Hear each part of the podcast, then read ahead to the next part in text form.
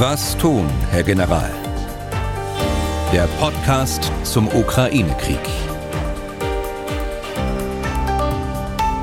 Herzlich willkommen aus Leipzig. Ich bin Tim Deisinger, Redakteur und Moderator bei MDR aktuell, Experte für die vornehmlich militärischen und militärpolitischen Fragen zum Ukraine-Krieg ist wie immer der frühere NATO-General Erhard Bühler. Tag, Herr Bühler. Tage, Deisinger.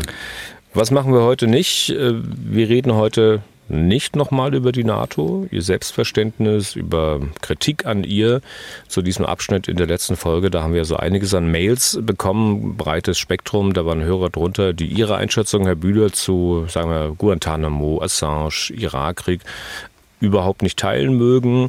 Äh, gestern gab es eine Mail, in der mich der Schreiber am liebsten zu RT oder zur russischen Nachrichtenagentur TASS schicken würde, weil ich russische Propaganda verbreiten würde. Die große Mehrheit der Hörerinnen und Hörer aber gutiert, dass wir uns auch kritisch über ein solches Thema unterhalten weil angesprochene Vorhalte nun mal da sind und die man ja nicht mit Totschweigen aus der Welt bekommt. Ich würde vorschlagen, Herr Bühler, wir greifen diese Mails demnächst äh, mhm. noch mal ein bisschen auf. Äh, die sind ja auch teilweise sehr ausführlich. Ähm, aus Zeitgründen werden wir das diese Woche aber nicht wirklich schaffen. Jetzt nicht, weil wir keine Zeit im Podcast hätten, sondern weil ich nicht schaffe, das vorzubereiten. Äh, Vorschlag, wir machen das in der nächsten Woche. Was meinen Sie? Ja, können wir gern machen. Gerne. Okay. Und worüber reden wir dann heute? Klar, wieder über die aktuelle Lage, dann mal etwas ausführlicher über die Diskussion um die Marschflugkörper Taurus. Von denen besitzt die Bundeswehr so einige. Die Ukraine hätte sie gerne. Es gibt auch so einige Leute in Deutschland, die sie gerne an die Ukraine abgeben würden. Andere wiederum nicht. Und Hörerfragen beantworten wir natürlich auch. Wir zeichnen auf am Dienstag, 1. August. Es ist jetzt wieder gegen 11.30 Uhr und diesen Podcast bekommen Sie wie immer werbefrei in der App der ARD Audiothek, aber auch überall da, wo es sonst noch Podcasts gibt. Die aktuelle Lage.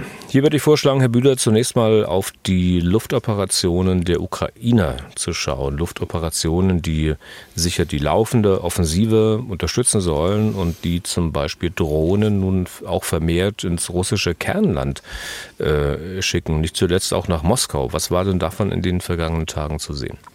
Also ich würde das nochmal unterscheiden wollen, dass es ein bisschen systematischer wird. Äh, Deisinger, ich würde vorschlagen, dass wir erstmal die Luftoperation besprechen gegen Logistik und Versorgungswege weit hinter der Front, auch in äh, Gebieten, die nahe an der Ukraine in Russland liegen und zweitens dann auf äh, Moskau zu sprechen kommen. Das können wir gerne machen. Fangen wir am besten mit der Logistik an, oder? Ja, genau. Also vor zwei Wochen ist die Kertschbrücke ja äh, so stark beschädigt worden durch einen äh, Angriff von Drohnen von See. Das ist jetzt nun keine Luftoperation, aber es hängt mit diesem übergeordneten Ziel Stören und Ausschalten der Logistik und Sperren der Versorgungswege zusammen.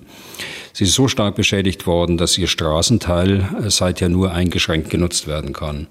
Äh, jetzt am vergangenen Samstag ist es erneut gelungen, die zweite Brückenverbindung zur Krim von dem besetzten Teil der Ukraine äh, mutmaßlich mit äh, Storm Shadow, also den britischen Marschflugkörpern oder ihrem äh, äh französischen Zwilling, der Skalp, äh, anzugreifen. Äh, Satellitenbilder und Bilder aus sozialen Medien zeigen, dass ähm, bei diesem Mal jetzt die Eisenbahnbrücke am südlichen Brückenlager getroffen wurde. Beide Gleisstränge sind zurzeit nicht nutzbar. Es wird Tage dauern, vielleicht ein paar Wochen, in der diese äh, wichtige Verbindung der Krim mit dem Raum Melitopol ausfällt. Und das wird schon eine Behinderung der russischen Transporte auf der Straße und jetzt auch auf der Eisenbahn sein. Es gibt ferner Berichte, äh, dass ukrainische Angriffe gegen russische Munitionsdepot gerade im Bereich äh, südliches Saporischia äh, und eben auch andere logistische Einrichtungen, auch im gleichen Bereich Südukraine, dass die weitergehen. In diese äh, müssen die Angriffe auf die Krim eingeordnet werden, die auch am Wochenende stattgefunden haben. Der russische Gouverneur der Krim hat äh, mitgeteilt, am Sonntag seien 25 Drohnen auf die Krim äh, angesetzt worden. 16 äh, konnten abgeschossen werden und neun mit elektronischen Störsendern zur Landung oder zum Absturz äh, gezwungen werden. Über die Schäden teilten die Russen nichts mit. Das wäre mein äh, Punkt, äh, Angriffe gegen die Logistik im Hinterland. Und nun zu Moskau. Ja, Moskau, zunächst am Sonntag sind zwei Drohnen in einem Hochhausviertel in Moskau abgeschossen worden. Äh, eine weitere wurde in den Außengebieten von Moskau abgeschossen. Und wenn ich abgeschossen sage, dann äh, kann das auch sein, dass sie zur Landung gezwungen worden ist mit äh, elektronischen Maßnahmen. Das lässt sich so genau aus dem Meldungsbild nicht ableiten. Getroffen wurde auf jeden Fall ein äh, Bürogebäude äh, in diesem Hochhausviertel in Moskau in dem die Büroräume mehrerer russischer äh, Ministerien und Dienststellen untergebracht sind. Und dann jetzt äh, in der Nacht zu Dienstag wieder. Die Russen berichten von mehreren Drohnen, die auf dem Weg nach Moskau abgeschossen worden sind. Zwei seien über Moskau selbst zerstört worden und eine seien in dasselbe Bürogebäude in äh, diesem Hochhausviertel vom Samstag eingeschlagen und habe erneut äh, die Fassade beschädigt und das sieht man auch auf den Bildern, die von Russland veröffentlicht worden sind und äh, man sieht sie auf den sozialen Medien. Es ist tatsächlich so, dass äh, Fensterscheiben zerbrochen sind, dass Fassadenteile runtergefallen sind, die Fassade beschädigt worden ist. Das deutet darauf hin, abgeschossen oder abgefangen oder zur Landung gezwungen oder auch eingeschlagen, dass äh, sehr wenig Sprengstoff äh, dort äh, verwendet worden ist. Das mag auch mit der Entfernung zusammenhängen. Wenn es tatsächlich Drohnen aus der Ukraine sind, über 500 Kilometer, dann muss man natürlich mehr Treibstoff mitnehmen und kann weniger Sprengstoff äh, dann auch an Bord haben. Was man aber feststellt, Unterschied zu früheren Drohnenangriffen seitens der Ukraine, äh, dass man nun mittlerweile auch äh, nicht mehr nur zwei, drei Drohnen losschickt, sondern äh, teilweise mehr als 20 auf einmal, äh, weil man es offenbar jetzt kann. Und das tut man sicherlich auch in der Hoffnung, dass dann doch die ein oder andere durchkommt. Ja, dieser Krieg war ja von Anfang an ein, ein Krieg auch äh, mit Drohnen und um Drohnen. Äh, das hat sich nicht geändert. Das hat sich äh, eher dazu geändert, dass äh, viele, viele unterschiedliche Typen jetzt zur Verfügung stehen, dass auch die Russen alle Anstrengungen unternehmen, um dort die Fähigkeit entsprechend der Ukraine aufzubauen. Ja, die Ukraine tut das, um möglichst viele Bedrohungen für die russische Luftverteidigung zur exakt selben Zeit darzustellen. Also quasi auch für Verwirrung zu sorgen bei der Luftverteidigung und äh, für notwendige Priorisierung dort äh, der Einsatzmittel zu sorgen. Man kann sogar annehmen, denke ich, dass nicht alle von diesen bewaffnet sind, dass also einige Aufklärungsdrohnen sind. Einfach, dass man eine große Bedrohung darstellt, auch wenn sie tatsächlich äh, nicht so groß ist. Ziele, die die Ukraine angegriffen haben, äh, sind alles Ziele, die Sie, Herr Bühler, unter der Überschrift legitime Ziele einordnen würden? Also das ist mit den Informationen, die wir zur Verfügung haben, schwer einzuschätzen. Äh, wir wissen ja nicht, auf welche Ziele die Drohnen vor ihrem Abschuss äh, angesetzt waren oder Absturz. Äh, lassen Sie uns mal annehmen, dass es bei dem Bürogebäude der Regierung das Ziel war, wofür einiges spricht, vor allen Dingen, weil es ja zweimal getroffen worden ist und äh, das sollte kein Zufall sein. Dann würde ich annehmen, wenn es tatsächlich das, äh, ein, ein Regierungsgebäude ist, dann würde ich annehmen, dass es sich um ein äh, legitimes Ziel handelt, ja. Es gab, äh, da kommen wir vielleicht weiter hinten nochmal drauf, wenn wir über die Taurus reden, auch Meldungen darüber, dass da ein Einkaufszentrum äh, beschädigt worden ist bei so einem Angriff.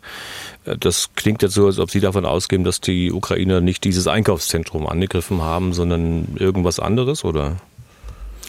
Ja, genau. Das, ich, ich sage ja, wir kennen die Zielplanung nicht, ähm, die diesem Angriff da zugrunde liegt. Und äh, wenn so eine Drohne abgeschossen wird, das hatten wir ja in der Ukraine auch, äh, dann kommen irgendwo die Trümmer runter und wenn sie zum Absturz gezwungen wird durch elektronische Maßnahmen, dann gilt dafür das Gleiche. Hm. Wenn ich das recht sehe, da sind bei diesen Angriffen auf russisches Kernland immer Drohnen zum Einsatz gekommen, keine Marschflugkörper wie beispielsweise die Storm Shadow. Wenn es jetzt um Ziel in Moskau geht, dann erklärt sich das einerseits sicher mit der Entfernung zum Ziel. Das wäre ja für die Storm Shadows offenbar zu weit. Und es gibt ja dann auch noch die Zusicherung der Ukraine, dass man mit solchen Waffen, also westlichen Waffen, nicht in Russland angreift. Und daran scheint man sich wohl auch zu halten, oder? Also vielleicht ähm, ein Gedanke zur Kampfentfernung der Storm Shadow. Äh, die Storm Shadow gibt es in zwei Versionen. Einmal die britische Version und dann einmal als Exportversion. Und diese Exportversion hatte immer eine Begrenzung von 250 Kilometern. Da die Storm Shadows aber jetzt aus aktiven Beständen der britischen Armee kommen, äh, kann es durchaus sein, dass sie auch größere Reichweite haben, ohne dass das jetzt äh, öffentlich bekannt gemacht worden ist. Das ist nur eine Einschätzung äh, aus der Tatsache, kommt aus britischen Beständen. Warum sollten sie Exportversionen haben in dieser äh, Größenordnung, in dieser dreistelligen Größenordnung? Also da bin ich äh, nicht ganz überzeugt, dass diese öffentliche Darstellung 250 Kilometer auch so stimmt. Auf jeden Fall, und das ist ja der Kern Ihrer Frage, äh, halten sich die Ukrainer an die Auflagen. Äh, die Auflagen äh, sind öffentlich bekannt von äh, Großbritannien, die das nicht wollen, dass russisches Kernland mit diesen Waffen angegriffen wird, die Amerikaner nicht und auch nicht die Deutschen.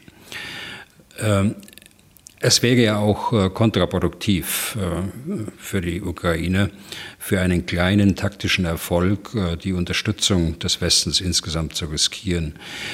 Die Amerikaner haben ja auch noch zusätzlich erklärt, jetzt als Reaktion für, auf die Drohnenangriffe auf Moskau, dass sie Angriffe auf russisches Kernland, und da war das Zielgebiet Moskau gemeint, dass sie das nicht unterstützen. Ich habe jetzt gerade noch mal geguckt, vom, vom nordöstlichsten ähm, Punkt der Ukraine bis äh, nach Moskau Zentrum, da sind es ungefähr naja, 450 ähm, Kilometer. Heißt das, was Sie gerade zur Reichweite der Storm Shadow gesagt haben, dass man, wenn man von diesem Punkt die Rakete abschießen würde, äh, was man vermutlich nicht macht, weil da, müsste, müsste man ja sozusagen das Flugzeug dann auch äh, richtig an die Grenze zu Russland bringen. Ähm, aber genau. wenn man es täte, dann würde man mit den Storm Shadow möglicherweise Moskau erreichen? Ja, wenn die Vermutung richtig ist ähm, oder der Zusammenhang richtig ist, äh, Raketen Storm Shadows aus britischen Beständen und deshalb eine, eine Reichweite von 500 Kilometern hm. plus. Okay. Moskau würde man mit Taurus Marschflugkörper möglicherweise auch erreichen, aber die hat ja die Ukraine nicht. Und auch wenn sie sie hätte, würde man die mutmaßlich also nicht in Richtung Moskau schicken dürfen. Die Diskussion um die Lieferung solcher Waffen, die greifen wir dann weiter hinten im Podcast äh, auf. Das hatte ich schon angedeutet. Äh, letzte Frage noch dazu. Sind diese ähm, ukrainischen Drohnenangriffe beispielsweise auf Moskau in ihrer Wirkung eigentlich äh, nur peinlich für Russland, weil halt doch die ein oder andere Drohne durchkommt? Oder ähm, haben die tatsächlich irgendwelche militärischen oder auch politischen Auswirkungen? Also unmittelbare militärische Auswirkungen äh, kann ich nicht erkennen. Ähm, das mag damit zusammenhängen, dass ich die ursprüngliche Zielplanung nicht kenne.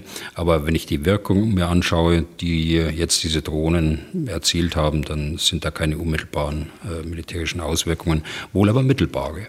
Also mittelbare, damit meine ich äh, die Dislozierung von vielen Luftverteidigungsmitteln um Moskau. Sie stehen an anderer Stelle deshalb nicht zur Verfügung. Moskau muss geschützt werden. Es dürfte die bestgeschützte Stadt der Welt sein. Und äh, trotzdem gelingt es immer wieder, kleinere Drohnen Richtung Moskau zu fliegen. Wenn sie tatsächlich aus der Ukraine gestartet werden, äh, was noch nicht sicher ist, äh, aber anzunehmen, dann heißt es, dass sie tatsächlich lange Zeit 500 äh, Kilometer durch den russischen Luftraum fliegen und vor einem Einschlag in Moskau nicht abgefangen werden können. Und das zeigt eben, dass Putin nicht alles im Griff hat und dass Putin seine Bevölkerung auch nicht schützen kann. Der Krieg kommt auch in Moskau an wenn auch in einem Maßstab. Und äh, das müssen wir, glaube ich, immer berücksichtigen, wenn wir jetzt diese Diskussion führen, äh, in einem Maßstab, der mit den Luftoperationen in Russland in keinem Verhältnis steht. Ja. Äh, die Bevölkerung äh, Moskaus bekommt jetzt aber alles mit, auch dass der Flughafen aus Sicherheitsgründen äh, mehrfach zeitweise gesperrt worden ist und Flüge umgeleitet worden sind. Also es sind ja ganz praktische Auswirkungen auf die Menschen in Russland, die ja in diesem Riesenland auf Flüge angewiesen sind. Und es gibt ja auch Videos von den Einschlägen der Drohnen, die von Passanten gemacht worden sind, auf denen man natürlich auch die erschrockenen Reaktionen der Passanten genau, hört. Ne? Genau, genau. Hm.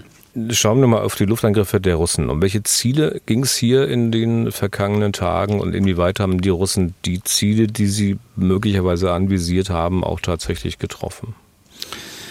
Also auch hier würde ich äh, das von der Systematik her so äh, teilen. Äh, zum einen die Luftangriffe in Frontnähe und zum zweiten die großräumigeren Angriffe auf die Ukraine selbst.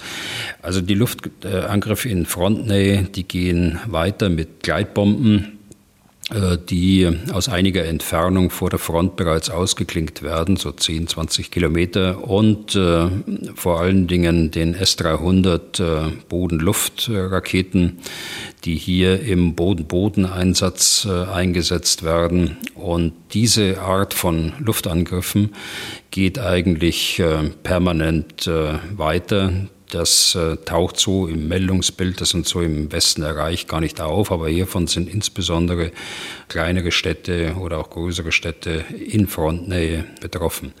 Bei den großräumigeren Angriffen, die jetzt bei uns immer wieder äh, auch den Widerhall finden, hat sich das Ziel von den Hafenstädten, hier insbesondere Odessa, äh, wieder auf Städte äh, in der zentralen und in der östlichen Ukraine verlagert.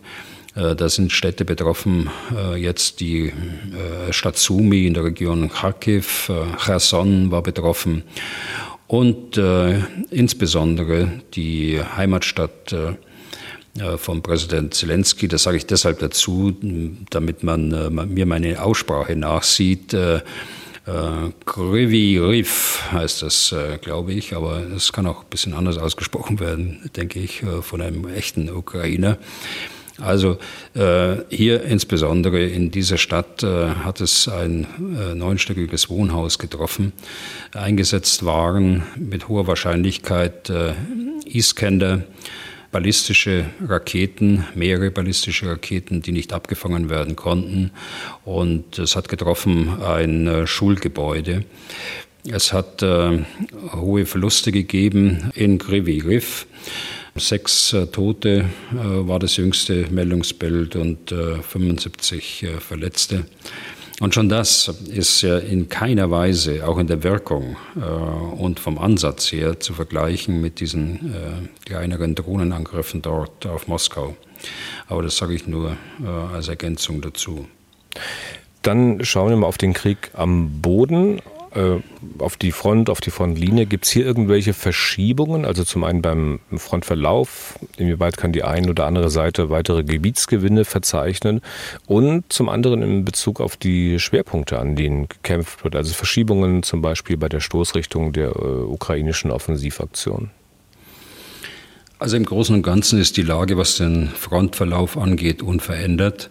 Brennpunkte sind nach wie vor der Raum äh, westlich und südwestlich von Svatove und Kremina im nördlichen Bereich der Front, äh, Bachmut natürlich in der Mitte und die zwei Brennpunkte Donetsk, äh, Saporischia, dort an der Grenze der beiden Regionen und dann nochmal im westlichen Saporischia.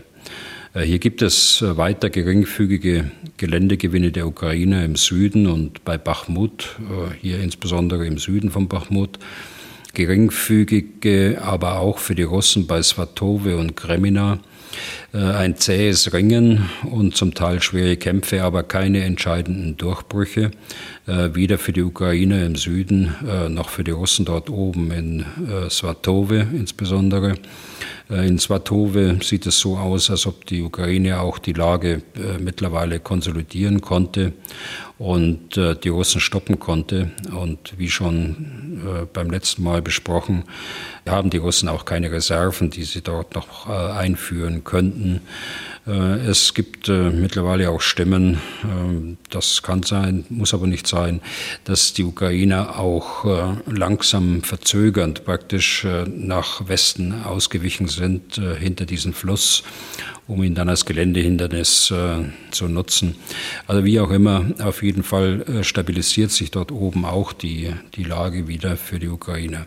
Insgesamt bestärkt mich äh, die äh, Gesamtlage, die jetzt ja auch schon wieder einige Tage anhält, äh, seit der Diskussion um die zweite Phase, die ja doch sehr euphorisch auch geführt worden ist. Es bestärkt mich in meiner Skepsis, dass diese zweite Phase tatsächlich begonnen hat. Das hatten wir aber im letzten Podcast ja besprochen. Die Ukraine operiert jetzt weiter mit den Truppenteilen, die ohnehin derzeit im Einsatz sind, oder hat man weitere aus der Reserve geholt? Ich vermute mal nicht. Ansonsten hätten Sie möglicherweise eine andere Einschätzung zur zweiten Phase der Offensive getroffen. Genau, also das ist äh, nicht erkennbar bisher. Ja, es ist eine Brigade aus dem Offensivpotenzial äh, im Südteil der Front eingesetzt worden, eher zur Verstärkung äh, und zu möglicherweise Ablösung oder teilweisen Ablösung der Stellungstruppe nach äh, einer gewissen Zeit. Äh, brauchen die natürlich auch Erholungsphase, eine Rotation. Kurzfristig äh, waren dort Erfolge zu verzeichnen, aber es ist nicht so, dass dort weitere Reserven nachgeführt worden sind. Und jetzt die ukrainische Offensive mal noch im Ganzen betrachtet, würden Sie sie derzeit als erfolgreich bezeichnen? An welchem Punkt steht man da jetzt? Sie hatten ja angedeutet, dass man offenbar immer noch in der ersten Phase ist, also nach Ihrer Einschätzung. Also die stellvertretende Verteidigungsministerin, die ja sich sehr häufig äußert und offensichtlich die Aufgabe hat, die militärischen Operationen für ihren Verteidigungsminister der Öffentlichkeit zu erklären. Sie hat ja am Montag eine kleine Bilanz gezogen. Äh, sie hat gesagt, 240 äh, Quadratkilometer konnten seit Beginn der Offensive äh, zurückerobert werden. Das klingt zunächst viel, ist sicher auch ein Anfangserfolg, aber angesichts der von den Russen besetzten Fläche von über 100.000 Quadratkilometern eben nur ja, ein Anfangserfolg. Aber man darf auf der anderen Seite die Geländegewinne in dieser Phase nicht so sehr als Gradmesser für den Erfolg nehmen. Und äh, das machen wir vielleicht im Westen zu viel. Ebenso wichtiger und äh, entscheidender äh, ist in dieser Phase der Kampf gegen die Logistik die Gefechtsstände der Russen, die Versorgungslinien, die Radarstellungen und überhaupt gegen alle Mittel, äh, die die Russen in vielfältiger Weise zur Störung und Ausschaltung von Waffensystemen haben, so im elektromagnetischen Spektrum und natürlich auch der Kampf gegen äh, die russische Artillerie. All das äh, geht weiter und all das geht aus meiner Sicht schon erfolgreich weiter. Dann mal noch ein paar Hörerfragen zur Offensive angeschlossen. Die erste von Helmut Klein. Der hat ein Foto von einem Minenräumpanzer mitgeschickt. Das kennen Sie auch, habe ich Ihnen ja weitergeleitet, Herr Bühler, so dass Sie wissen, wovon der Klein in seiner Mail spricht. Ich zitiere, mir scheint, dass dieser Räumer das zurzeit wichtigste Schwergerät ist, äh, das die ukrainische Armee benötigt. Haben die Ukrainer es schon oder bekommen sie dieses Gerät alsbald? Ich hoffe sehr, dass ich endlich einmal eine Antwort auf eine simple Frage bekomme. Zitat Ende. Das klingt fast schon ein bisschen frustriert. Ich weiß nicht, wen Herr Klein so alles schon gefragt hat. Herr Bühler, können Sie ihm weiterhelfen? Also ich will es versuchen. Herr Klein, vielen Dank für das Bild. Das zeigt einen Minenräumpanzer aus dem Zweiten Weltkrieg. Es zeigt einen Panzer, der einen massiven Vorbau hat an dem eine Walze befestigt ist, die wiederum eine Vielzahl massiver Ketten mit Stahlkugeln an ihren Enden äh, hat. Äh, und äh, diese Walze rotiert mit hoher ähm, Geschwindigkeit und ihre Ketten fräsen buchstäblich den Boden vor dem Panzer um, fährt dann langsam äh, äh, in Vorwärtsfahrt. Die äh, Walze mit den Ketten zerstört die Minen bringt sie zur Explosion und schafft äh, dadurch eine minenfreie Gasse, durch die nachfolgende Panzerfahrzeuge fahren können. Ja, die Ukrainer haben Minenräumpanzer aus eigenen Beständen mit unterschiedlicher Technologie. Ähm, sie haben auch äh, vergleichbare Technik wie dieser Panzer aus dem Zweiten Weltkrieg, den Sie uns geschickt haben, den wir gerade besprochen haben, aus dem Westen bekommen. Zum Beispiel äh, der Medienräumpanzer Keiler der Bundeswehr, der beruht auf dieser äh, Technik, dass man den Boden praktisch mit Ketten und äh, keulenartigen Gewichten, so ist es beim äh, Keiler gemacht, äh, durchfräst.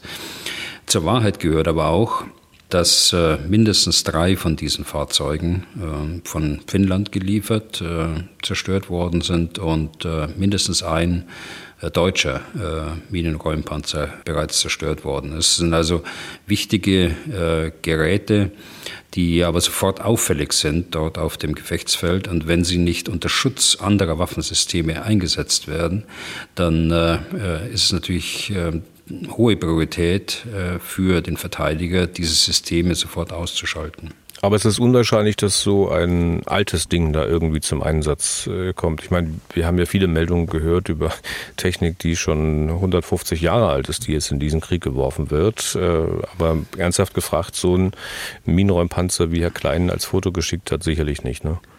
Nein, das ist ein äh, Sherman-Panzer. Das ist, äh, dient äh, der, ja, der Darstellung dieses Systems. Da wird ja auch ein bisschen die Geschichte beschrieben auf Wikipedia der Entwicklung von Minenräumtechnik. Also das ist auszuschließen, dass so ein, so ein Gerät oder dieses Gerät dort eingesetzt ist. Okay. Dann haben wir die Mail von Andreas Schmidt mit Doppel-T. Kann gut sein, Herr Bühler, dass Sie ihn kennen. Ich zitiere mal. Bekannterweise haben die Alliierten damals sechs Jahre benötigt, um die Wehrmacht zu schlagen. Die mächtigsten Länder der Welt und unzählige Partisanen in den besetzten Ländern waren vonnöten, um die Wehrmacht zu besiegen. Wie kann es sein, dass die westliche Bevölkerung nun so ungeduldig ist? Es wird erwartet, ukrainische Soldaten könnten innerhalb von zwei Monaten die gesamte russische Front überwinden. Liegt das an unserer Ungeduld oder fehlende Aufklärung durch die politische Führung. Mit freundlichen Grüßen und PS lieben Gruß an Herrn General Bühler von seinem ehemaligen Busfahrer aus seiner Zeit als KFOR-Kommandant 2011. Zitat Ende. Ja, vielen Dank, Herr Schmidt, für die Frage. Vielen Dank, dass Sie sich gemeldet haben. Habe natürlich auch gute Erinnerungen an diese Zeit, nicht nur, aber äh, überwiegend. Ich glaube, dass es heute ein Riesenerfolg ist, äh, dass äh, wir überhaupt davon sprechen können, dass die Ukraine als äh, souveräner Staat weiter existiert. Wenn auch abhängig von der, von der Lebensader aus dem Westen. Manch einer hatte ja am Anfang des Krieges im Februar, März des vergangenen Jahres so etwas nicht erwartet. Auch einige Analysten im Übrigen, die heute vermeintliche ukrainische Fehler und Misserfolge öffentlich kritisieren. Zu diesem ersten Punkt äh, meine ich, ähm, dass eine weitere Ursache ist, dass wir alle eigentlich diesen grausamen Krieg gerne äh, schnell beendet haben wollen. Äh, ich glaube aber, die Einschätzung war und ist richtig, dass dieser Krieg lange dauern wird und der Konflikt auch nach dem Waffenstillstand die Sicherheitslage in Europa und in der Welt entscheidend mitprägen wird. Das heißt, dass wir uns darauf einstellen müssen, noch lange der Ukraine beizustehen. Also Ungeduld ist äh, ja immer ein äh, schlechter Ratgeber. Ähm, sie kann uns auch zu falschen Entscheidungen führen. Äh, da müssen wir aufpassen. Äh, Besonnenheit auf der einen Seite und äh, strategische Geduld, dabei auch Entschlossenheit ist das, glaube ich, was wir benötigen. Dann eine Frage, beziehungsweise mehrere Fragen von Jan Malte Zimmermann. Zitat. Warum wurde noch kein Einsatz des deutschen Marders dokumentiert, beziehungsweise wurde er noch nicht gesichtet? Gibt es hier Probleme mit diesem System in der Ukraine? Amerikanische Bradleys, deutsche Leoparden und schwedische CV-90 wurden bereits im Einsatz gesehen. Des Weiteren gibt es Videos von einem erbeuteten schwedischen CV-90 in russischer Hand. Diese wurde durch eine RPG beschädigt, auch Aufnahmen vom intakten Innenraum existieren, ist davon auszugehen, dass dieses System ausgewertet werden kann. Stellt dieser Verlust ein fundamentales Problem für die westliche Rüstungsindustrie dar und ist es für die russische russische Seite ein wichtiger Wissenstransfer? Die Frage von Jan Malte Zimmermann. Hm. Also zunächst zum, zum Marder. Ich ähm, kenne da keine Probleme in der Ukraine.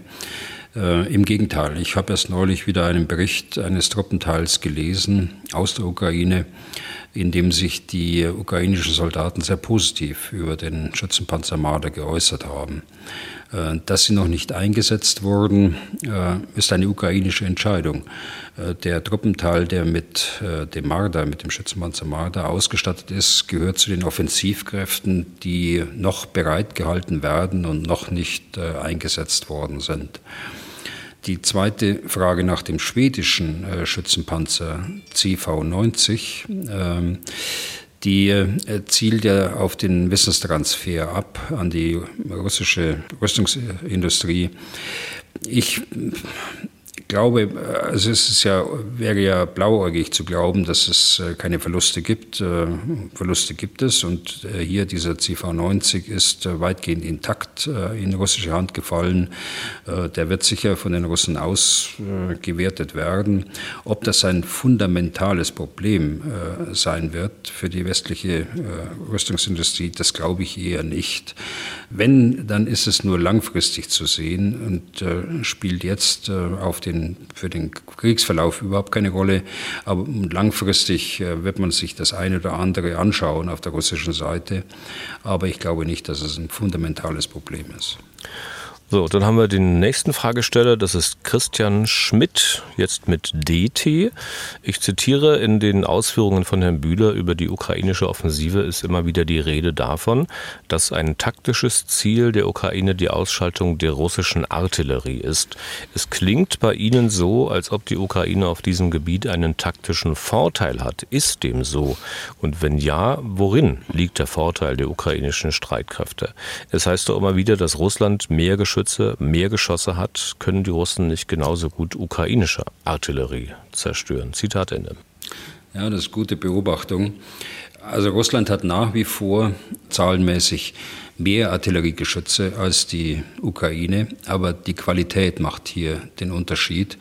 Äh, insbesondere die äh, Panzerhaubitze 2000 aus Deutschland, äh, Cäsar, äh, die Haubitze aus äh, Frankreich, HIMARS äh, und MLRS, die Raketenwerfer aus USA und Deutschland und auch aus anderen Staaten Artilleriegeschütze die sind von der Qualität her äh, ganz anders als äh, die russische Artillerie in der Breite. Und da gibt es äh, ganz sicher auch das eine oder andere moderne Geschütz, aber diese modernen, weitreichenden Waffensysteme, die ja bis 80 Kilometer schießen können, die sind in Russland nicht vorhanden.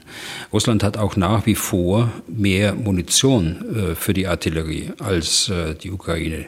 Das Problem liegt weniger in der Menge als in der Verteilung auf die einzelnen Artilleriestellungen und auch im kontinuierlichen Nachschub. Hier wirkt sich der ukrainische Kampf gegen die Munitionsdepots bereits aus. Die äh, ukrainische Artillerie hat Reichweite bis zu 80 Kilometer. Das heißt, äh, die Russen haben ihre Munitionsdepots äh, ganz anders gegliedert, ganz anders organisiert. Sie haben sie weiter weggenommen von der Front, dass sie nicht in unmittelbarer Reichweite liegen. Dazu entstehen längere Anfahrtswege. Es müssen mehrere Depots eingerichtet werden. Sie müssen also ja, disloziert werden über eine größere Fläche. Und das alles äh, bringt ihnen natürlich Zeitverlust und äh, bringt ihnen Munitionsmangel äh, vorne an der Front, das ja auch General Popov, der Kommandeur der 58. Armee dort in der Südukraine, sehr eindrucksvoll beschrieben hat. Aber, aber, das ist nur das eine, die Logistik. Das andere ist, und das ist vielleicht noch entscheidender, das ist die Reaktionsfähigkeit der Ukraine von der Aufklärung eines äh, Artilleriegeschützes der Russen bis äh, zur Wirkung im Ziel. Und das ist sehr eindrucksvoll und das kann man auch sehr gut in den sozialen Medien auch nachvollziehen. Ähm, es basiert darauf, äh, dass sie ein Führungssystem haben, das auf Dezentralisierung der Entscheidungsebenen setzt, Stichwort Auftragstaktik. Es äh, basiert aber genauso auf äh, Technik und äh, intensive und weit verbreitete Nutzung von Digitaltechnik, also Tablets, iPads, wenn man so will, Notebooks mit entsprechender Software Radargeräte, die feindlichen Artilleriebeschuss sehr detailliert äh, bis zurück zur Abschussstelle aufklären können und Gegenmaßnahmen sofort praktisch auf der Flugbahn des gegnerischen Artilleriegeschosses äh, bewirken können. Also sie haben dadurch ein umfassendes Lagebild äh, bis weit nach vorne, bis zu den äh, Kompanien und Teileinheiten, die vorne an der Front eingesetzt sind. Sie sind in der Lage, schnell an Zieldaten äh, zu kommen. Und dann kommt noch eins dazu, dass sie dann auch immer eine Feuereinheit der eigenen Artillerie zur Verfügung haben, die die russische Artillerie bekämpfen kann. Und das zeigt nach meiner Auffassung jetzt auch Wirkung. Dann letzte Frage in diesem Abschnitt, die kommt von Sönke Haas. Er schreibt, dass er sich viele Gedanken macht, wie dieser unsinnige Krieg zu beenden wäre. Und dann folgendes, äh, wörtliches Zitat sind ein paar mehr Zeilen. Wäre es möglich, mit einem konzentrierten Zusammenstellen einer Angriffsgruppe und einem maximalen und heftigen Gegenangriff die Russen in die Knie zu zwingen. Ist es nicht denkbar, dass die dafür benötigten Luftstreitkräfte F-16 und deren Piloten der westlichen Armeen als Freiwillige in die ukrainische Armee integriert werden da es ja als zu aufwendig gilt, die Ukraine schneller in westlichen Flugzeugen auszubilden. Wenn man diese westlichen Piloten oder auch Ex-Piloten dafür gewinnen konnte, in China zu arbeiten, wie in Zeitungen zu lesen war, müssten doch sicher einige hundert gefunden werden können, die für die Ukraine kämpfen könnten. Damit ließe sich doch vielleicht dann ein Ultimatum formulieren, damit die Parteien endlich am Verhandlungstisch den Krieg beenden. Es kann doch keine westliche Strategie sein, mit einer permanent halboptimalen ukrainischen Armee zwar die Russen zu ärgern, aber keinen entscheidenden Durchbruch zu erlangen. Oder wäre als Alternative möglich zu sagen, entweder hört ihr jetzt auf oder die NATO-Staaten werden ab dem Datum XY in der obigen Form in den Krieg eintreten. Zitat Ende. Letzte Teilfrage, so ähnlich hatten wir sie auch schon mal hier im Podcast. Ne? Mhm. Ja, mit der können wir ja auch gleich anfangen. Ähm, ja, ich glaube, das ist keine Alternative. Ich glaube, wir sollten bei der Linie bleiben, äh, dass die NATO nicht Kriegspartei werden wird äh, in, äh, in diesem Krieg. Das hilft keinem. Eine solche Ausdehnung des Krieges, es hilft auch nicht der Ukraine, wie ich schon häufiger hier gesagt habe, weil sich dann die, die eigenen Anstrengungen der, der NATO-Mitgliedsländer natürlich auf die eigene äh, Bevölkerung auf die eigenen äh, Truppe und so weiter konzentriert und äh, weniger sich konzentriert auf die Unterstützung der Ukraine. Äh, die andere Geschichte, ja, grundsätzlich, äh, wenn ich jetzt mal unsere Rechtsprechung nehme, und das, die ist in anderen westlichen Ländern vermutlich ähnlich, also bei uns könnten deutsche Staatsbürger auch in äh, freiwilligen Verbänden der, der Ukraine äh, kämpfen. Warum äh, bei der Ukraine, warum nicht äh, auf der russischen Seite? Uns ist es äh, im Grundgesetz verboten, äh, an einem Angriffskrieg teilzunehmen. Und das ist auch runtergebrochen im Strafgesetzbuch so, dass das ausdrücklich verboten ist. Und deshalb äh, muss man immer warnen davor, wenn sich irgendwelche Leute dort auf die russische Seite schlagen und äh, dort äh, kämpfen wollen. Aktive äh, Offiziere aus äh, den NATO-Staaten, die äh, dann F-16 fliegen könnten, äh, das schließe ich aus. Das wird kein Land äh, mitmachen. Genau aus dem ersten Punkt, den ich genannt habe. Dort ist die Grauzone dann zur Beteiligung an diesem äh, Krieg äh, so ausgeprägt, äh, dass man äh, ganz sicher zurückschreckt davor und sagt, wir wollen keine Kriegspartei machen, deshalb machen wir auch solche Schritte nicht. Okay, dann machen wir einen Punkt an dieser Stelle. Nächster Abschnitt. Ich greife aber mal das Stichwort halboptimale ukrainische Armee aus der Mail von Herrn Haas auf. Dass man diese Armee so sieht, hat sicher auch halt mit den westlichen Waffenlieferungen zu tun, die nicht in dem Maße erfolgen, wie es sich die Ukraine wünscht. Aktuelle Diskussion in Bezug auf Waffen, die man aus Deutschland gerne hätte, ist ja die Diskussion um den Taurus. Das ist ein Marschflugkörper. Damit wollen wir uns jetzt ein bisschen näher beschäftigen. Herr Bühler, vielleicht könnten Sie Ihnen diesen Taurus zunächst mal überblicksmäßig äh, nochmal beschreiben. Ja, nochmal beschreiben, weil wir ihn vor ah, langer Zeit schon mal besprochen haben. Genau, schon mal angesprochen haben, ja. ja. Das ist ein Marschflugkörper, äh, ähnlich wie dieser britisch-französische äh, Storm Shadow oder Scalp, der von einem Flugzeug verschossen wird. Äh, er hat nach dem Abschuss eine Reichweite von mehr als 500 Kilometern, äh, ein deutliches Plus darüber, fliegt unterhalb der Schallgeschwindigkeit, aber dennoch mit hoher Geschwindigkeit äh, und in Höhen von unter 50 Meter, also bodennah. Er ist deshalb nur sehr schwer vom Radar zu entdecken und von der Luftverteidigung zu bekämpfen. Er wurde entwickelt ja, vor circa 20 Jahren, glaube ich, um äh, Bunkeranlagen zu zerstören, feste militärische Infrastruktur, äh, Flugplätze, ähm, Landebahnen, Rollbahnen, äh, Truppenansammlungen und äh, dafür steht äh, für den Taurus stehen verschiedene Munitionsarten zur Verfügung. Es ist also nicht so, dass es äh, dass äh, da nur eine Munition geladen werden kann, sondern es ist praktisch ein Transporter, äh, ein Transportmarschflugkörper, der unterschiedliche Munitionsarten an Bord nehmen kann, je nachdem, welches Ziel bekämpft werden soll. Und das Zweite ist, was äh, bemerkenswert ist, äh, auch gegenüber dem äh, Storm Shadow, er hat äh, mindestens vier Navigationssysteme an Bord, ebenso wie es eine äh, permanente Datenverbindung äh, zwischen Flugkörper und Flugzeug auch nach dem Abschuss äh, gibt.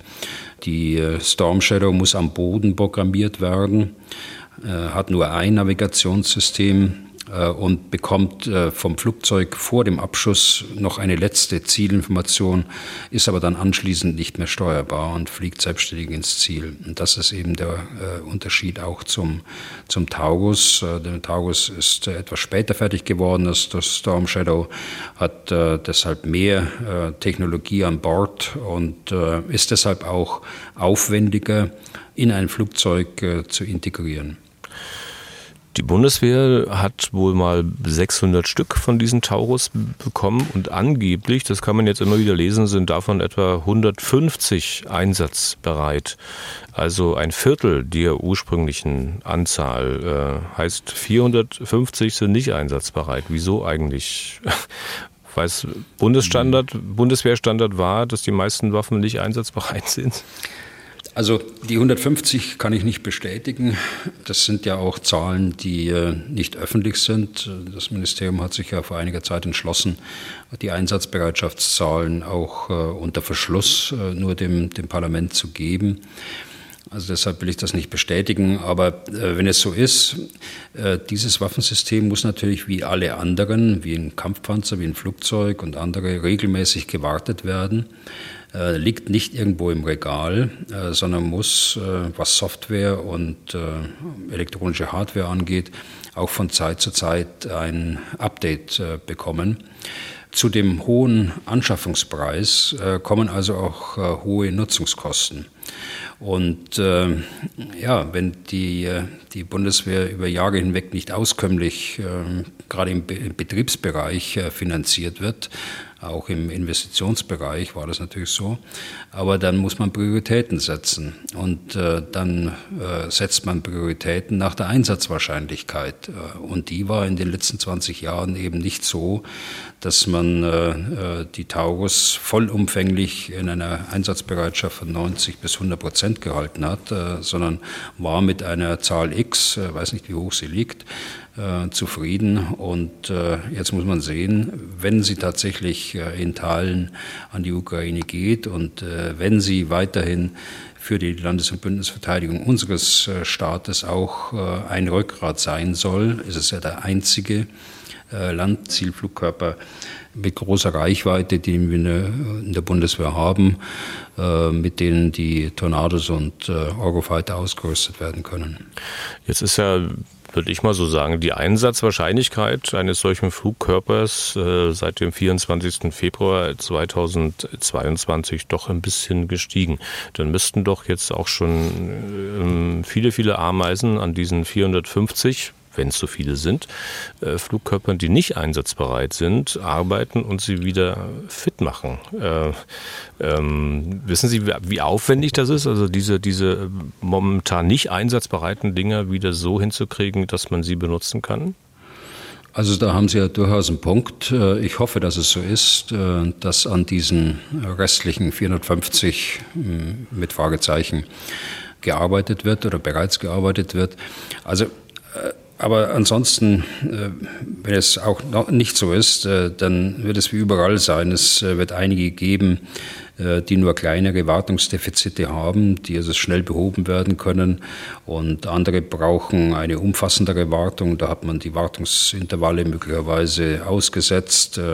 Und das wird längere Zeit dauern, um es wieder einsatzbereit zu bekommen. Aber hoffen wir mal das, was Sie gerade vermutet haben, dass schon seit einiger Zeit an diesen Waffen gearbeitet wird. Gesetzt nun den Fall, die Ukraine bekäme diese Marschflugkörper eines Tages. Inwieweit könnten die Ukrainer sie zu ihrem Vorteil einsetzen? Wie könnten die tatsächlich hilfreich sein? Ja, sie könnten militärische Ziele weit hinter der Front bekämpfen und äh, dabei mit den abschießenden Flugzeugen selbst äh, mit ausreichendem Sicherheitsabstand zur, zur Front bleiben, um nicht selbst abgeschossen zu werden. Das ist äh, ja der Grundgedanke einer solchen Abstandswaffe äh, wie der Taurus. Nun, ähm, wenn man solche Waffen losschickt, dann heißt es ja noch lange nicht, dass die dann auch tatsächlich treffen. Also nicht, weil sie vielleicht ungenau wären, sondern weil sie natürlich abgeschossen werden können. Die Mehrzahl der russischen Raketen, Drohnen, Marschflugkörper wird abgeschossen. Andersherum ist es genauso. Ähm, Sie sagten, der Taurus macht es dem Gegner schwerer, ihn abzuschießen. Also wie, wie groß ist dieser Vorteil, den die Ukrainer da möglicherweise hätten? Also wenn der Taurus sein Ziel erreicht, äh, dann trifft er tatsächlich das Ziel und nicht neben das Ziel. Äh, dann trifft er auf den Punkt. Durch seinen extremen Tiefflug, ich sprach von unter 50 äh, Metern, verbunden mit einer doch hohen Geschwindigkeit, äh, auch wenn es nicht Schallgeschwindigkeit ist, aber es liegt äh, in einer Größenordnung von etwa 600 Kilometer pro Stunde und das in dieser Flughöhe. Dazu kommen noch elektronische Schutzmaßnahmen gegen elektromagnetische Störer des Gegners Dazu kommt die Tatsache, dass man redundante Navigationssysteme hat. Äh, wenn eins nicht funktioniert oder gestört wird, äh, kann man auf ein anderes äh, zurückgreifen. Und all das macht das ganz sicher sehr schwierig, den Taurus überhaupt zu entdecken auf dem Radarschirm und dann in dem kurzen Zeitraum, in dem der tatsächlich durch einen Luftverteidigungsgürtel fliegt, ihn dann auch wirksam bekämpfen zu können. Könnte mir vorstellen, dass der eine oder andere jetzt sagt, wenn er das hört, na Mensch, ja, warum wird er da nicht geliefert? Wir haben ja hier in Deutschland auch die Diskussion dazu, ähm, Pro- und Kontra-Lieferung. Vielleicht können wir diese Debatte mal ein bisschen durchgehen. Der äh, CDU-Verteidigungspolitiker Kiesewetter, damit will ich anfangen mit ihm, ähm, ist ja vehement dafür, sie zu liefern. Auch andere. Ein Hauptargument ist, äh, man könne dann die russischen Truppen auf der Krim von ihrer Versorgung abschneiden, damit Russland dann die Krim aufgeben muss. Ähm, denken Sie, dass das äh, rein militärisch halt mit diesen Taurus-Marschflugkörpern machbar wäre? Also mit einem äh, Taurus-Marschflugkörper allein, auch mit mehreren natürlich nicht. Äh, und das meint, äh, so wie ich ihn kenne, der äh, MDB Kiesewetter ganz sicher nicht. Es ist ja die alte äh, Ben Hodges-Idee, die er mit uns ja diskutiert hat, die in diesem Podcast, ich glaube im Herbst war das, letzten Jahres bereits. Also Abschneiden von der Versorgung, ja, das äh, ist das eine. Aber das andere ist, äh, dass äh, man die Landbrücke natürlich auch äh, zerschneiden muss. Und das kann man mit einem Taurus nicht oder jedenfalls nicht so äh, auf den Punkt gebracht, wie man eine Brücke in Kertsch äh, zerstören könnte oder die Brücke in äh, Chonha äh, zerstören könnte. Äh, hier braucht es schon Truppen am Boden auch und hier braucht es äh, das Zusammenwirken aller Truppenteile, die die ukrainische Armee zur Verfügung hat. Wenn nicht die Landbrücke, aber die Brücke von Kertsch, wenn da ein Taurus-Marschflugkörper hingeschickt würde, der würde sie durchaus zerstören können, oder? Also einer, äh, weiß ich nicht, ob man da einen nur hinschickt, äh, da wird man mehrere hinschicken müssen. Das ist ja auch ein Riesenbauwerk. Äh, aber das ist natürlich ein Ziel, genauso wie die, die Brücke von Chonha, äh, die äh, Straßenbrücke wie auch die Eisenbahnbrücke, die logistischen Einrichtungen auf dieser äh, logistischen Drehscheibe Krim, die Flugplätze der Flugplatz bei Sevastopol, der auch immer eine Rolle gespielt hat in den Angriffen gegen die Ukraine, genauso wie der Flugplatz äh, auf der anderen Seite des Asowschen Meeres in der Region Krasnodar, äh, von dem immer wieder Flugzeuge äh, aufsteigen und auf täglicher Basis die Ukraine angreifen mit Gleitbomben. Also das sind Ziele, die äh, sich für einen solchen Flugkörper anbieten. Und äh, wie gesagt, er muss nicht äh, dorthin fliegen, sondern er macht das aus Entfernungen von 300, 400 oder 500 Kilometern. Und wenn ich Sie vorhin recht verstanden habe, die Wahrscheinlichkeit würden Sie als relativ hoch einschätzen, dass dann ein paar der Taurus auch ihre Ziele tatsächlich erreichen würden? Ja, davon ist auszugehen. Ähm, die Russen sagen dann, also wenn man die Versorgungswege abgeschnitten hat, äh, okay, wir können unsere Leute nicht mehr versorgen, lasst uns mal die Krim räumen. Ist äh, da nicht ein bisschen Blauäugigkeit dabei? Also wenn die Krim nicht mehr als Aufmarschgebiet äh, und logistische Drehscheibe für die russische Armee genutzt werden kann, und äh, so wird sie ja heute genutzt, dann läuft Russland Gefahr, seine Truppen auf der Krim zu verlieren. Äh, so einfach ist das. Dann wird man gegebenenfalls äh, zunächst mal über den Seeweg versuchen, äh, die Versorgung sicherzustellen. Wenn es dann auch gelingt, die Landbrücke zu kappen, also auf der Linie Berdjansk, auf der Angriffsachse Berdjansk oder Melitopol vorzugehen und die russische Armee zu trennen von der Region Donetsk, dann hat die äh, russische Armee wenig äh, Optionen dort auf der Krim. Aber dennoch, äh, wenn wir bei der Krim mal bleiben, ähm, Putin wird doch die Krim nicht so ohne weiteres aufgeben. Das wäre doch für ihn quasi politischer Selbstmord. Also muss man sich natürlich auch überlegen, was könnte der Kreml denn noch so alles tun? Verhandeln vielleicht, das wäre auch erstmal doch nur Wunschdenken derer, die vielleicht solche Lieferungen befürworten. Ja, verhandeln. Äh, es gibt ja äh, neue Ansätze jetzt gerade in diesen Tagen wieder die zwar Russland zunächst mal ausschließen, aber wo man versucht, mit äh, westlichen Staaten äh, möglichst breit mal Verhandlungsoptionen zu diskutieren. Das ist eine Möglichkeit. Aber ich will da gar nicht spekulieren, was, was Putin da tun könnte in dem Moment. Er hat da wenig Optionen. Die russische Armee ist dort gefährdet. Sie ist eingeschlossen auf der Krim, wenn diese drei Brücken und Landbrücken fallen fallen, kann nur noch über den Seeweg versorgt werden. Und da weiß ich nicht, äh, was da passiert. Hm. Aber diejenigen, die solche Lieferungen befürworten, die solche Angriffe befürworten, die müssen doch spekulieren, die müssen doch in Szenarien denken. Was könnte denn der Kreml tun, wenn man sozusagen diese Ziele erreicht, also die Russen von den Versorgungswegen abschneidet und so weiter und so fort? Was könnte denn der Kreml militärisch tun, um die Ukraine dazu zu bringen, dann von der Krim abzulassen? Also mir fällt dann nur ein, dass man zu einem Schlag ausholt mit Waffen, von denen man im Westen hofft, die Russen würden sie nicht rausholen rausholen. Also ich mag das Wort gar nicht, äh, das Wort Atom gar nicht im Mund nehmen.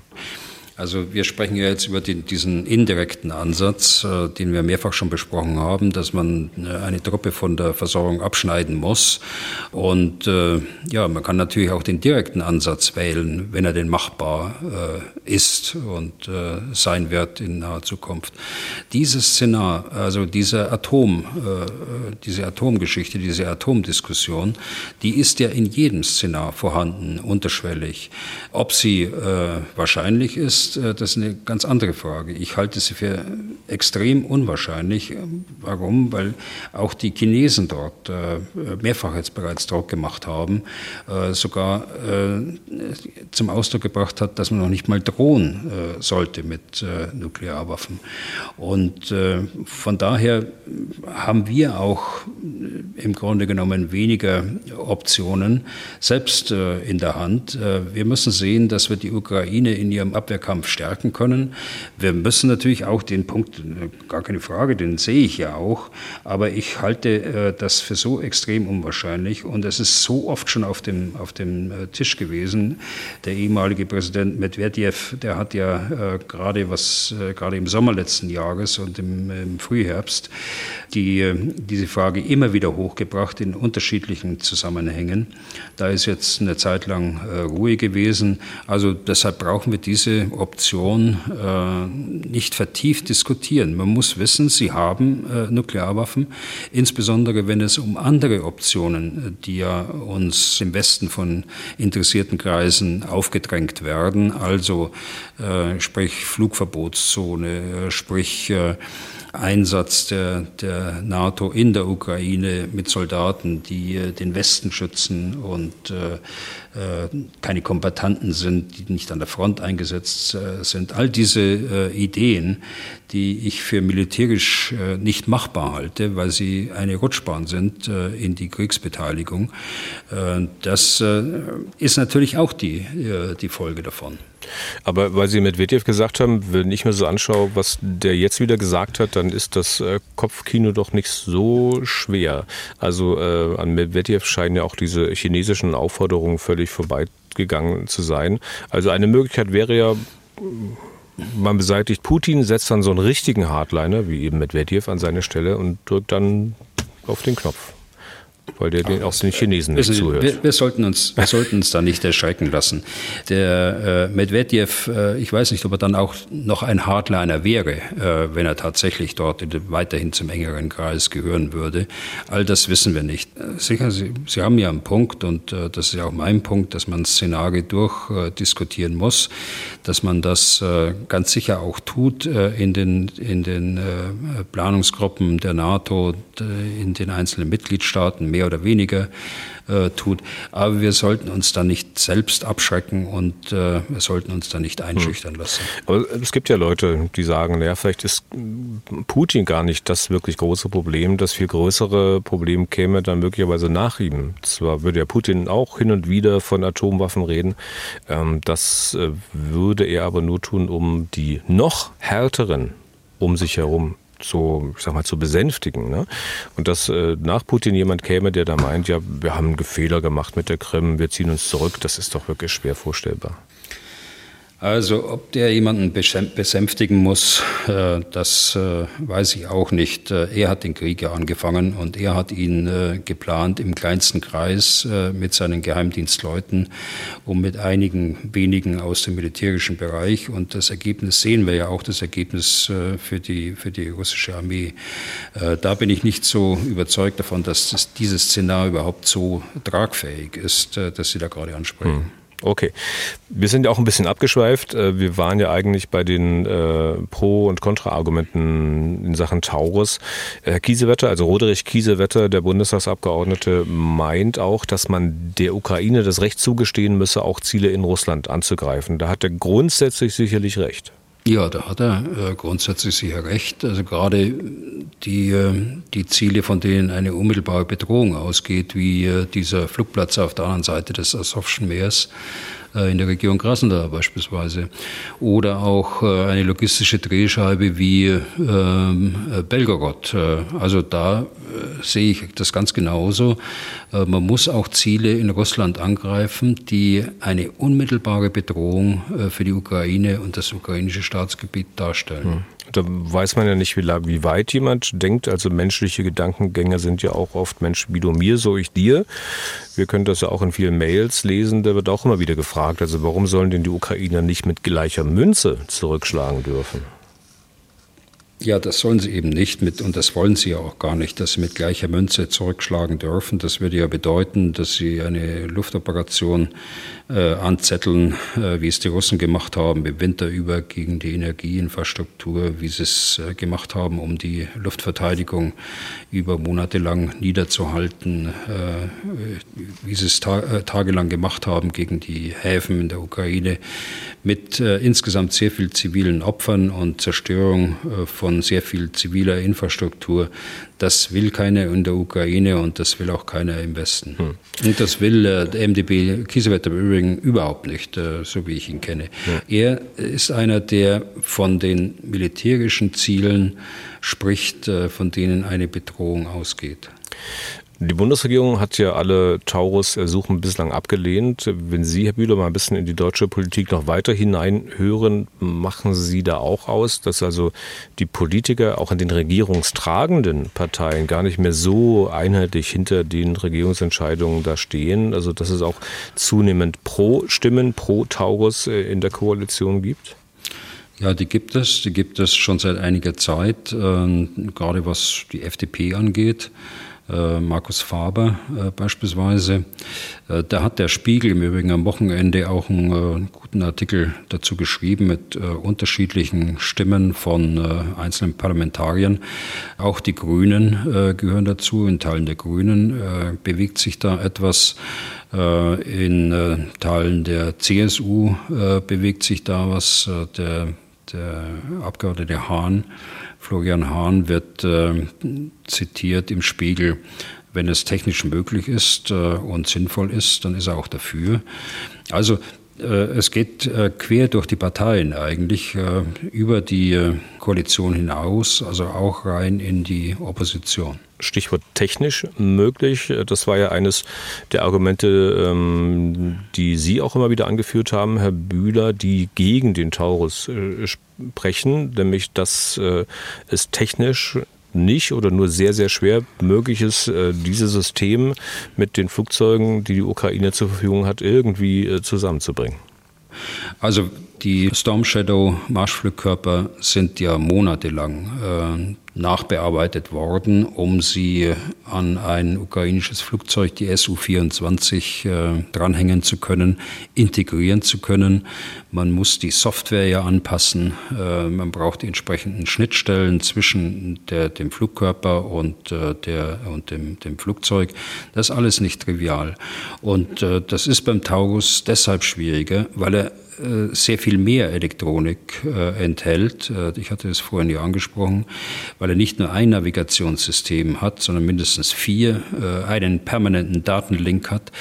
Also da gibt es sehr viele äh, Schnittstellen, die man dort im Auge behalten muss, äh, dass dieser Flugkörper dann auch von einem Flugzeug eingesetzt werden kann, dass er ein altes äh, sowjetisches Flugzeug ist, die Su-24. Hm. Das wird sich etwas verbessern bei der F-16, weil die Schnittstellen ja äh, in der NATO standardisiert sind, äh, aber dennoch wird da für die Ingenieure, Techniker äh, genügend zu tun geben, dass man den Taurus dort äh, an eine F-16 äh, auch dranhängen kann. Also könnte es durchaus sein, dass wenn die Ukraine dann F-16 bekommt, dass man dann auch äh, in der Bundesregierung nochmal neu drüber nachdenkt?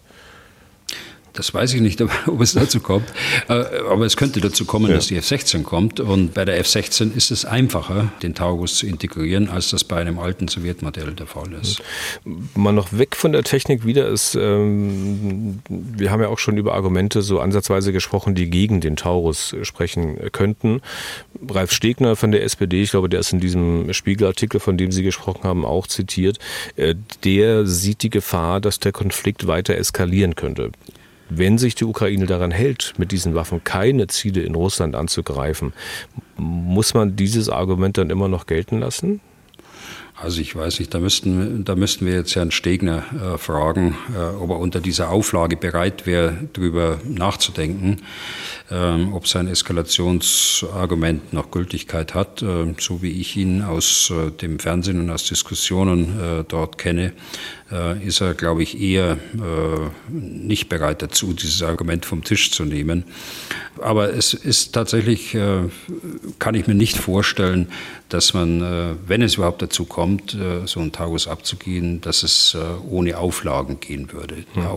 Auflagen, die ja heute schon existieren und äh, die dann sicher auf den Tagus auch ausgedehnt werden. Ja. Aber Sie können ja diese Auflagen, die Einhaltung der Auflagen letztlich nicht kontrollieren. Sie müssen ja Vertrauen haben, dass die Ukrainer ihre Zusagen einhalten.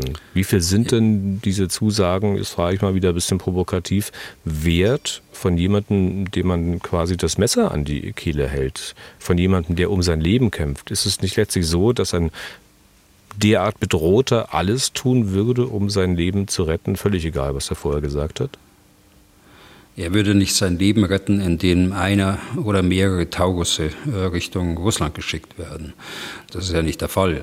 Er würde die Unterstützung äh, mindestens äh, der Bundesregierung, die diese Auflage gemacht hat oder hätte, im Konjunktiv gesprochen, die wieder verlieren äh, und äh, vermutlich die Unterstützung anderer Bündnispartner auch. Also ich habe da ganz großes Vertrauen, dass solche Absprachen und die auch schriftlich sicher festgehalten sind, dass die Bestand haben, dass sich die Ukraine auch daran hält. Die Ukraine braucht die Unterstützung nicht nur im militärischen Bereich, sie braucht unsere Unterstützung auch für den Wiederaufbau, also langfristig. Und äh, sie kann sich gar nicht leisten, dass, sich, äh, dass hier irgendwelche Auflagen äh, nicht erfüllt werden. Hm. Vertrauen ist ja gut, heißt es, und Kontrolle ist besser. Gäbe es denn eine Möglichkeit äh, für den Westen, also sprich hier für die Bundesrepublik, äh, ähm, zu kontrollieren, ob die Ukraine äh, die Taurus auch wirklich so programmiert, wie sie angekündigt hat, beziehungsweise wie sie versprochen hat?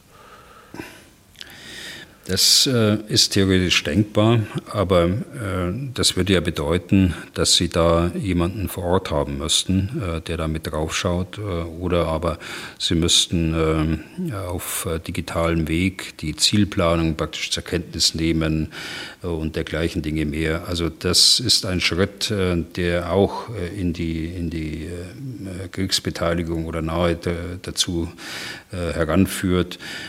Das sollten wir ganz sicher nicht nicht tun. Ich glaube, äh, dass Vertrauen ausreichend ist. Äh, und wir sehen ja auch das Ergebnis. Wissen Sie, das äh, wenn das Vertrauen gebrochen wird, äh, sehen Sie das Ergebnis und äh, dann werden die entsprechenden Konsequenzen gezogen und die Konsequenzen werden so sein, dass es der Ukraine eher schadet und deshalb werden sie es nicht tun. Hm.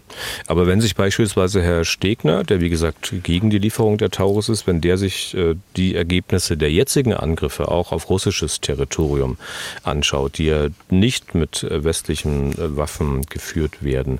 Ich hatte es vorhin mal angesprochen, wenn da ein Einkaufszentrum Moskau, glaube ich, ähm, beschädigt wird. Wenn sowas passiert, dann trägt das doch sicherlich nicht dazu bei, äh, dass Herr Stegner da seine Haltung ändert.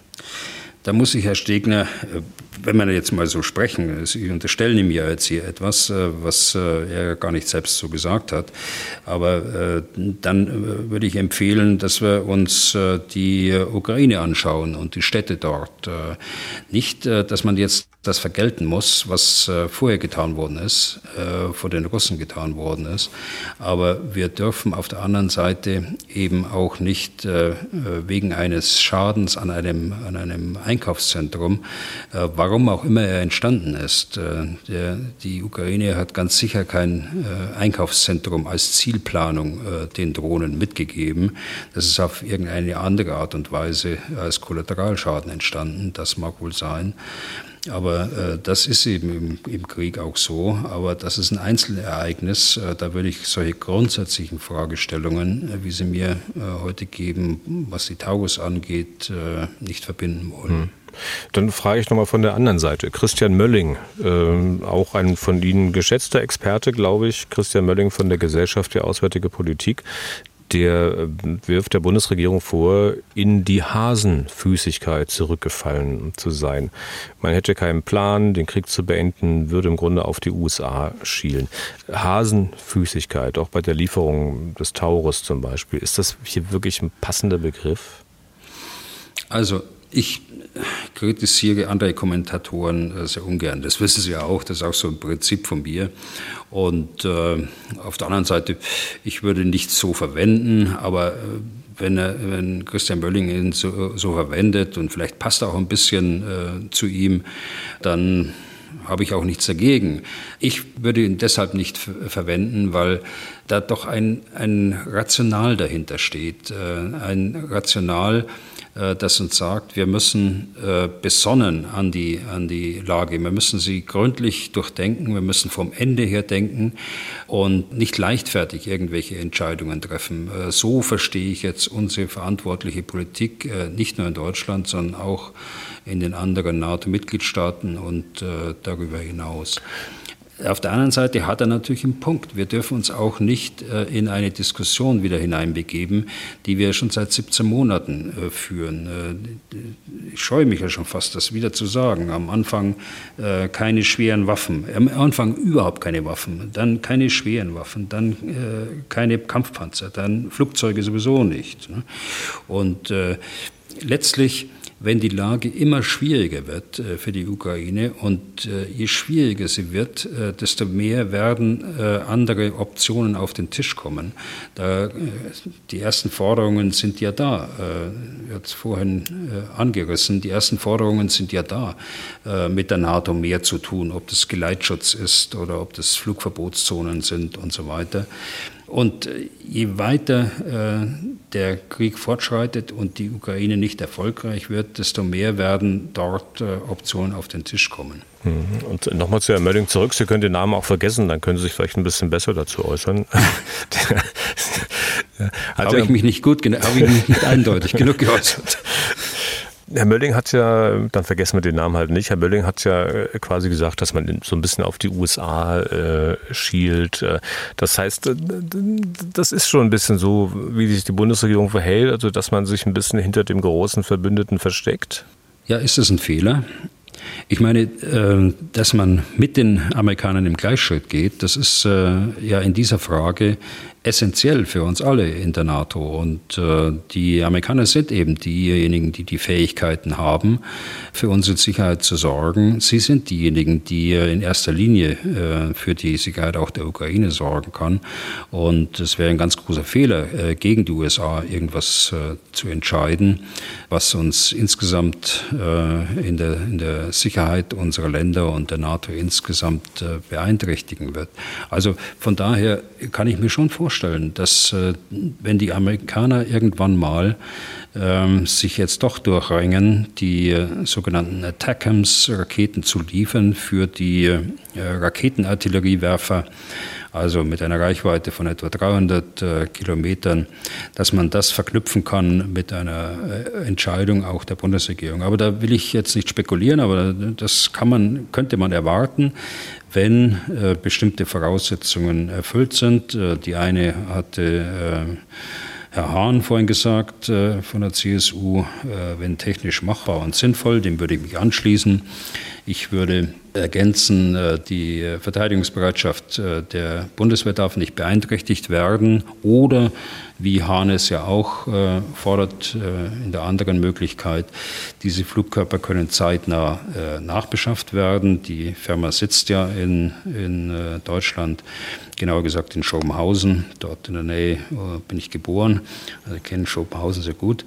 Und drittens, und ähm, das können wir beide jetzt nicht, es muss auch verantwortbar sein in der entsprechenden Situation. Wir sind beide nicht in Verantwortung, wir kommentieren das wie viele andere Analysten von außen, aber diejenigen, die Menschen, die in Verantwortung sind als äh, politische Führungskräfte, die müssen sehen, dass es äh, auch auf mittlere Sicht und auf lange Sicht äh, eine solche Entscheidung verantwortbar hm. ist. Aber es ist schon ein bisschen geschickt, wie Sie es machen, Herr Bühler. Sie sagen, Sie spekulieren nicht, aber dann tun Sie es letztlich doch. Weil wenn ich Sie jetzt, jetzt ist es wieder eine Interpretation, äh, wenn ich Sie interpretiere, dann gehen Sie schon davon aus, dass der Taurus irgendwann, wenn die F-16 in der Ukraine sind, geliefert werden wird. Oder sehe ich das jetzt ganz falsch? Naja, ich ähm, sag mal, die Bedingungen, die ich gerade genannt habe, die äh, sind jetzt meine äh, Interpretation. Als Überschrift könnte ich auch nehmen, äh, natürlich ist der Taurus äh, ein sinnvolles militärisches äh, Gerät, was äh, der Ukraine helfen wird. Alleine äh, kann das der Taurus nicht. Äh, auch das haben wir beide schon besprochen. Ich möchte, bin weit davon entfernt zu sagen, dass das äh, wieder eine Wunderwaffe oder dass es äh, zu einer Wunderwaffe hochstilisiert wird. Aber in dem ganzen Mix an Fähigkeiten, glaube ich, kann er seine Rolle spielen. Und ich will festhalten, dass Sie gesagt haben, dass er helfen wird und nicht, dass er helfen würde. okay.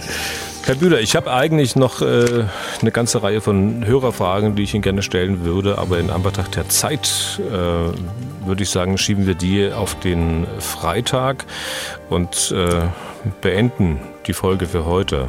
Ähm, wir sind durch. Vielen Dank fürs Interesse. Wenn Sie auch Fragen an Herrn Bühler haben, dann können Sie die stellen über unsere Mailadresse general.mdraktuell.de oder über unsere Mailbox 0800 637 3737. Nächste Ausgabe, ich habe es gerade gesagt, äh, planen wir für Freitag. Wir sind an diesem Tag übrigens ein bisschen später dran mit der Veröffentlichung, weil wir erst am Nachmittag dann aufzeichnen können. Also, Herr Bühler, bis dahin und vielen Dank für heute. Ja, gern geschehen, Herr Deisinger. Dann bis Freitag. Was tun, Herr General? Der Podcast zum Ukraine-Krieg.